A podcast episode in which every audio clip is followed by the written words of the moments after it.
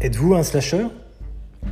Autrefois, ce terme visait un genre particulier du film d'horreur. Il vient du verbe anglais to slash, couper, taillader. Mais aujourd'hui, être slasher désigne avant tout une personne qui cumule plusieurs activités, en référence à la touche slash du clavier et aux traits utilisés et ou. Les activités de slasher sont souvent complémentaires, particulièrement au sein des professions artistiques. On pense notamment aux danseuses et danseurs qui sont à la fois professeurs mais aussi chorégraphes.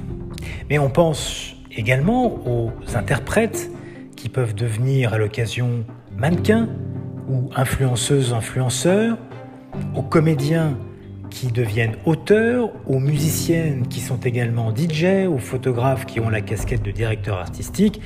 Bref, les exemples sont légion. Alors, que dit la loi?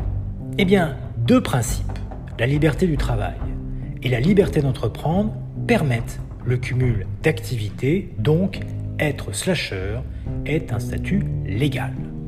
Mais attention, d'abord, des clauses contractuelles peuvent restreindre et peut-être même interdire tout cumul d'activités.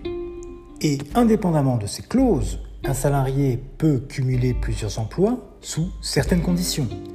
Par exemple, des conditions de statut, c'est le cas notamment des fonctionnaires, ou des conditions de durée maximum du travail.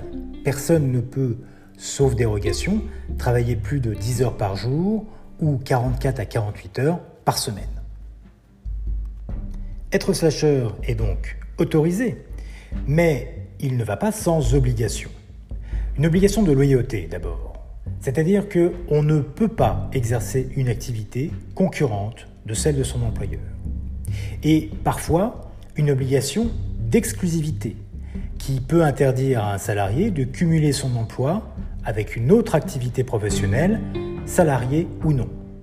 Si tel est le cas, notamment si une clause vous astreint à cette obligation d'exclusivité, dans ces cas-là, peu importe que l'activité cumulée soit ou non concurrente de celle de votre employeur, elle est interdite, vous ne pouvez pas être slasher. À noter enfin que des conditions particulières s'appliquent pour les salariés à temps partiel.